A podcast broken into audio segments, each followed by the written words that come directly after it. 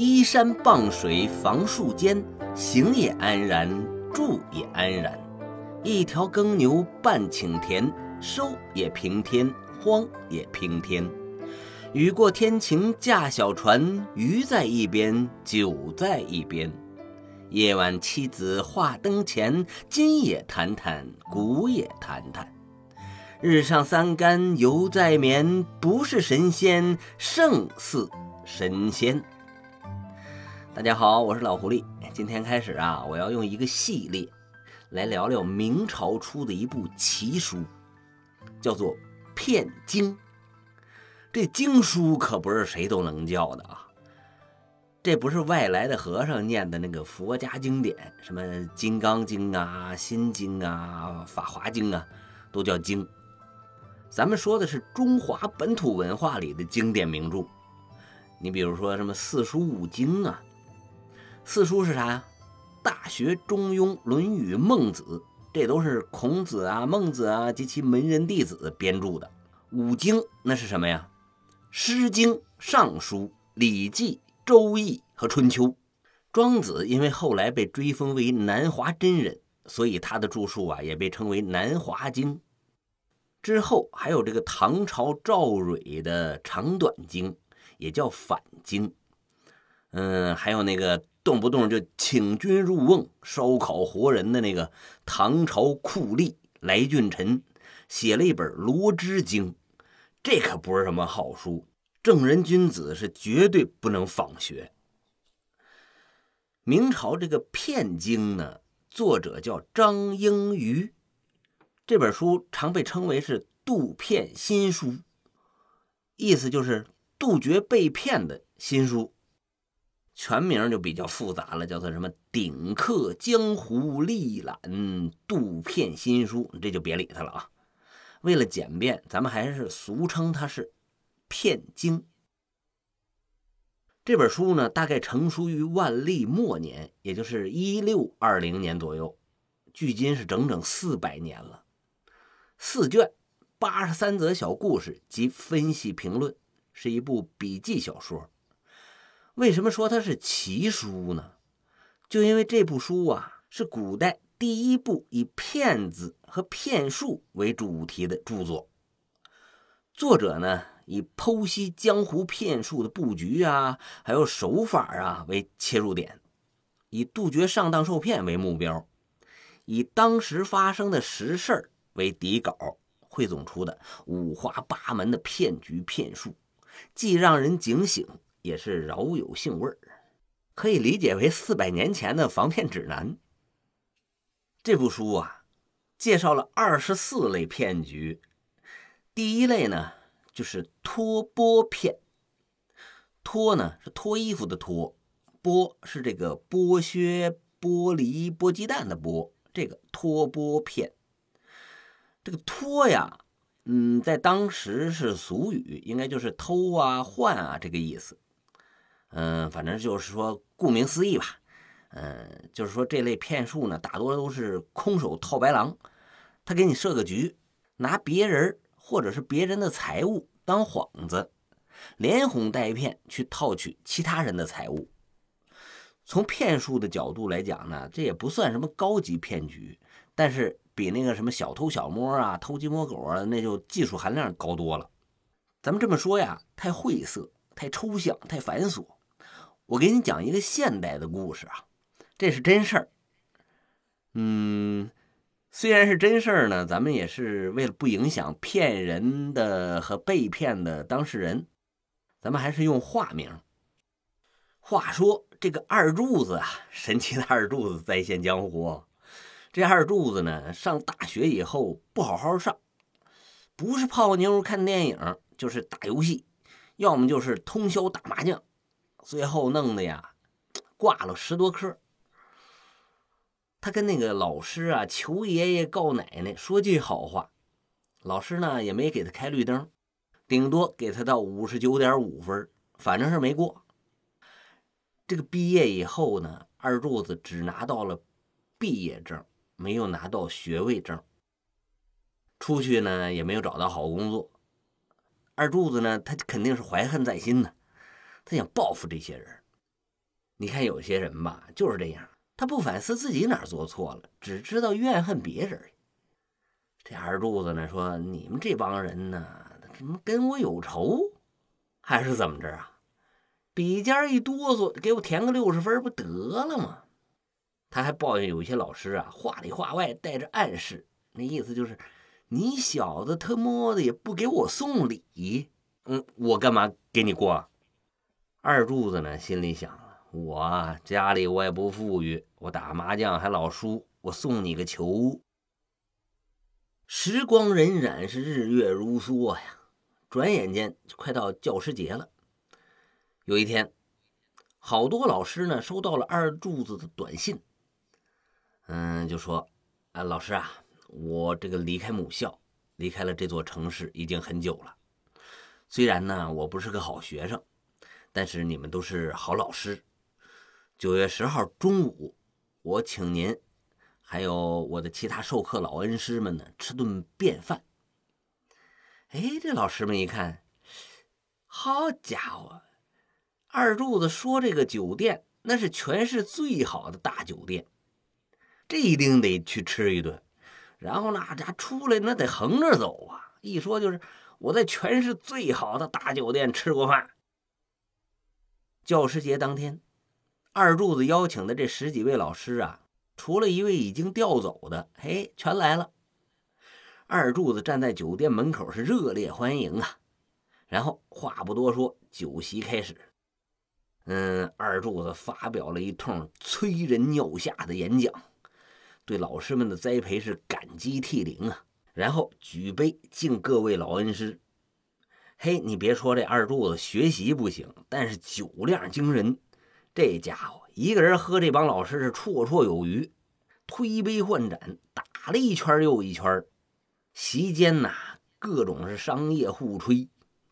喝着喝着呢，二柱子尿急，喝的太多了。什么白酒、红酒、啤酒、黄酒一块上，嗯，实在是憋不住了。然后这二柱子说：“哎呀，告个罪儿，我呢上趟厕所，回来呢我再打个硬圈一人三杯。”老师们说：“好，等着你，等着你。”哎呀，海量啊！没想到这学生这海量，这硬件儿，那以后绝对是前途无量啊！还夸呢，二柱子呢就上厕所了。老师们是继续相互吹捧，或者是相互挤兑。老恩师们是喝了一轮又一轮，左等二柱子不来，右等二柱子还不来。然后啊，教高数的夏老师就挤兑那个教英文的尚老师，说：“你赶紧去看看二柱子去吧，是不是喝多了，是吐了还是躺到厕所里了？你快去吧。”大伙儿一起哄，尚老师一看呢，这不是众望所归，而是就他资历最浅，没办法，那就去找去呗。到洗手间一看，外边没人，朝这个隔断里喊了几声“二柱子”呢，也没人搭腔。哎，没有啊。然后尚老师就出来问那个服务员：“哎，小姐，服务员不愿意了，你才小姐呢，你们家全是小姐。”哎，对不起，对不起，大姐，服务员还不干。我这么年轻，你管我叫大姐？你们家全是大姐。啊，好，好，好，服务员同志，行了吧？我问您呢，那二柱子就是我们那雅间里请客那个年轻小伙子，您见着他上场了呗？服务员说，走了。我看他十多分钟以前。朝门口走了，哎呦，尚老师觉得不对，就进去叫上教高数的夏老师一块到前台去。一问，傻了眼了。二柱子啊，当时走到前台，收银员就问他：“嗯，先生，您要结账吗？”二柱子说：“哎，今天虽然是我组织，但不是我结账，这都是我们老领导、老前辈，哪轮着我这后生小子结账啊？”嗯，我呢受他们委托，从你们这儿啊拿四条烟给外面的司机师傅去分分，然后二柱子大摇大摆的拿着烟就走了。老师们一听是你呆呆发愣，说这不对呀，他请客应该他结账啊。前台可不管你那个，我管你谁结账呢？谁最后走就得把账结了。一桌顶配酒席九千六，四条烟两千四，一共是一万二，掏钱吧您那。哎呀，这一会儿那帮老师才是如梦初醒，上了当了。没办法，A A 制，乖乖的付钱走人。有人呐提出报警，但是被大多数人都给否定了。报警，你你说也说不清。另外，这也不够拘留，不够判刑，说出去啊还不够丢人的呢。算了吧，吃个哑巴亏吧。哎，这就是二柱子上学不学好，教师节行骗气老师的故事。那你该问了，你讲这啥意思呀？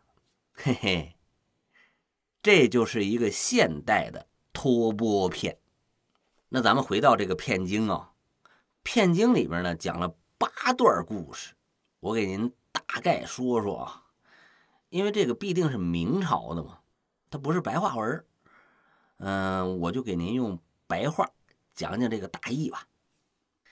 第一个故事呢叫做假马托断，你看就是不好理解，这白话的意思呢就是说假借别人的马骗。绸缎，假马脱缎，在江西呀，有个叫陈庆的马贩子。那是明朝那时候，别说汽车了，你连摩托都没有，出远门一般都是骑马，马是最好的代步工具了。这陈庆啊，常常到这个南京的承恩寺前，这是一座著名的古刹哦。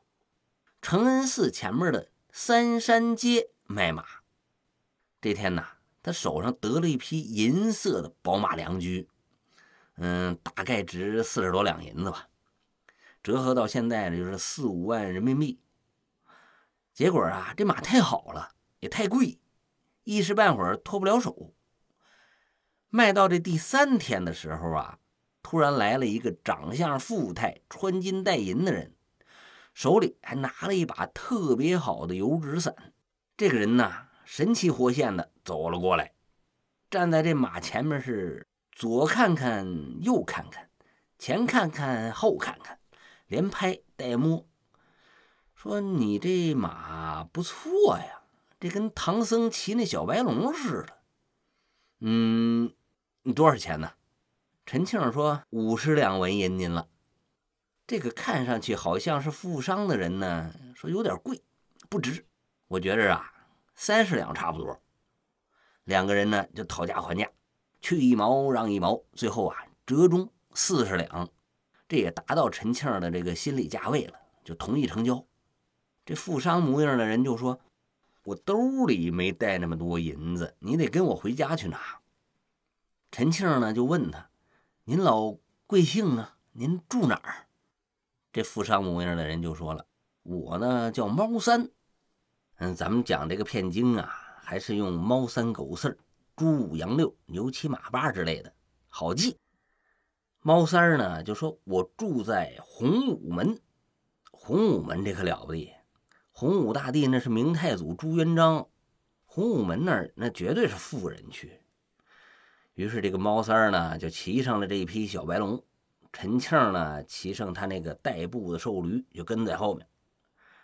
走了一会儿。他们俩到了一个绸缎铺前，猫三儿说：“嗯，你等会儿，我再去买几匹绸缎，给我们家那个败家娘们儿啊做几身旗袍。”然后就下了马，把他那个伞，据他说，这伞可是许仙曾经赠给白娘子的那把，后来啊落在他手里了，他就把这把伞交给陈庆说：“嗯，麻烦你帮我拿一下这个伞。”我去买绸缎，一会儿出来咱们接着走。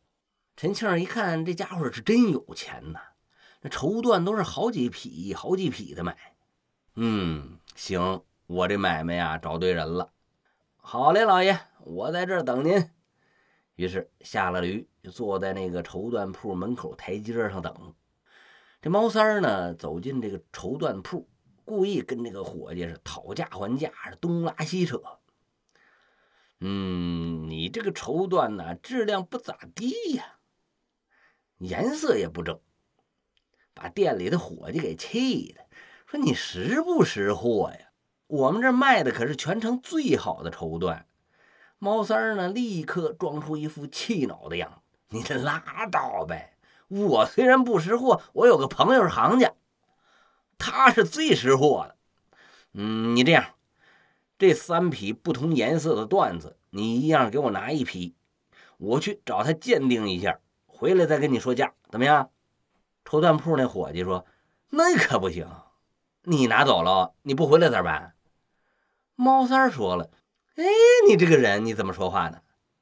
我像那种人吗？你你往外看看，门口那匹马，那是我花了一百两银子买的，这一匹马能顶你们十几匹缎子。我把这马放这儿，我那伙计不也在这个台阶上坐着呢吗？我能走了吗？我那伞，我那是许仙白娘子用过的伞，这一把伞都能换你好几匹缎子。你还怕我跑了？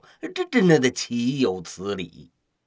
这伙计一看呢，也对，有人有马有伞在这抵押着，然后就说：“那好吧，你你你速去速回啊，我这还做买卖呢。”这猫三儿呢，拿着三匹缎子就出来了，躲着陈庆的视野，他可就拐弯走了。这陈庆呢，在外边是左等不来，右等不来。心里琢磨：这猫三儿是不是王妈骗我呢？哎，不对呀，他这么好一把伞放我这儿，他不能不要啊。然后啊，就接着等，又等了半个小时，就是现在一个小时左右吧，就到了正午时分了，还是不见人影。陈庆急了，站起身，返回头，走上台阶，到了这个绸缎铺的门口，往里边扒眼一看呢。没有这人陈庆想完了，碰着个不靠谱的卖家，白耽误半天时间。哎，于是下了台阶，丢下那人的伞。这不义之财不可贪呢，他也不要，自己骑上那匹银色的宝马，牵上自己代步的瘦驴，心情失落，嘴里就唱起来了：“你牵着担。”就准备往回走，绸缎铺里的伙计一看，陈庆要走，可不干了，三步并作两步就跑出来了，一把抓住陈庆的衣服，说：“哎，你上哪儿去？你们家老爷拿了我缎子，你往哪儿跑？”陈庆一听，丈二和尚摸不着头脑啊，说：“谁是我们家老爷呀？”绸缎铺的伙计说：“刚才跟你一块骑马那来那个，他骑马，你骑着驴。”你们看见推车的汉，还说比上不足，下有余。反正就你们，那不是你们家老爷吗？你装什么大板蒜呢？你可不能走啊！你走了，我这段子钱朝谁要去？陈庆说：“这是什么鬼呀？我是卖马的，他是要买我这匹马，叫我跟他一块上他们家拿银子去，所以一块走过来的。走到这儿呢，他说他要上你们店里去买缎子，让我在外边等他。”那我就等呗，他左等不来，右等不来。我一看他也没在你们店里，估计他是不想买马了，走了。那我也就走呗，你缠着我干啥玩意儿？绸缎铺的伙计说：“嘿，你们这是合伙骗我呗？啊，他说这个唐僧骑过的小白龙，他让你骑着；他说许仙白娘子用过的伞，他让你拿着。他能不认识你？肯定你们是一伙的。”他是金蝉脱壳，然后你这是一走了之，没门。走，跟我去打官司去。两边争执不下，扭打着就到了应天府的大堂。绸缎铺伙计击鼓鸣冤，应天府的府尹听到前堂敲鼓，于是放下书本，叫人升堂。出来往正堂上一坐，那个绸缎铺的伙计就上来把这个事儿跟府尹说了。这陈庆呢就辩解说：“我是江西人，靠贩马为生，常到这个三山街翁春店前面做生意。要不您问问，我的马呀，卖了三天没卖出去。今天碰上这猫三儿，我可不是他们家伙计，更不会跟他合伙骗人。应天府府尹听了以后就说：“你们各执一词，难辨真伪。让衙役呀，把三山街翁春店的老板叫过来问问，自见分晓。”也快，一会儿啊，这翁春店的老板就到了。一听啊，他就实话实说呗，你不能做伪证啊，是吧？他说：“这个陈庆啊，确实是个马贩子，常在他们店里歇脚。平常呢，老实本分，从来也是不偷奸耍滑、欠钱赖账。这白马呢，他确实看着陈庆在那卖了好几天没卖出去。这绸缎铺的伙计说：‘那也不对。’”我亲眼听见那猫三儿说了，让他看着这马跟伞，他是一口答应了。陈庆说：“那叫我看着不假，可我答应是因为他要买我的马的缘故。你总不能说因为我帮他看伞，我就跟他是一伙了吧？我也是担心他说好了买马又反悔，他把伞放我那儿，我觉着心里有底儿，他不会不回来。这应天府尹呢，那是个明白人。”就问这绸缎铺的伙计：“这猫三儿走的时候拿伞没有啊？”绸缎铺的伙计说：“没拿，没拿。”官员说：“哼哼哼，哎，你们别吵了。这个人啊，肯定是个骗子。他想骗你的绸缎，就故意装着要买马，先把这个陈庆骗来给他当人质，用他的马。”来骗你的物，这是三十六计中假道伐国的把戏。这是你自己上当受骗，怪不到人家陈庆。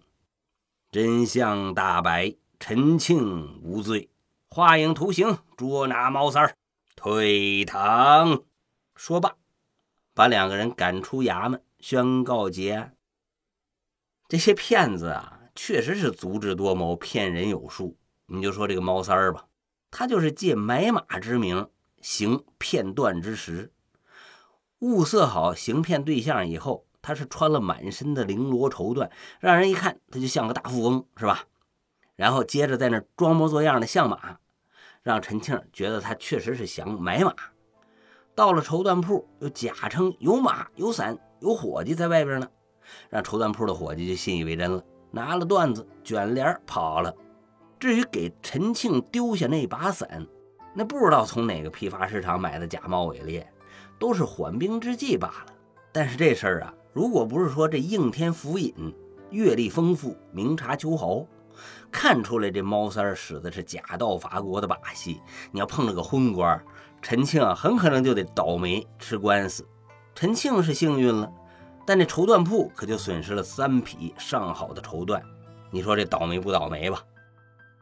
嗯，篇幅所限，咱们今天呢就聊到这儿，下一期咱们继续聊脱剥片的下半部分。但愿今天的节目呢能借古喻今，给您带来些许启迪。听着不错呢，请您订阅转发；听着不好呢，请您留言指教。我是老狐狸，咱们下期再见。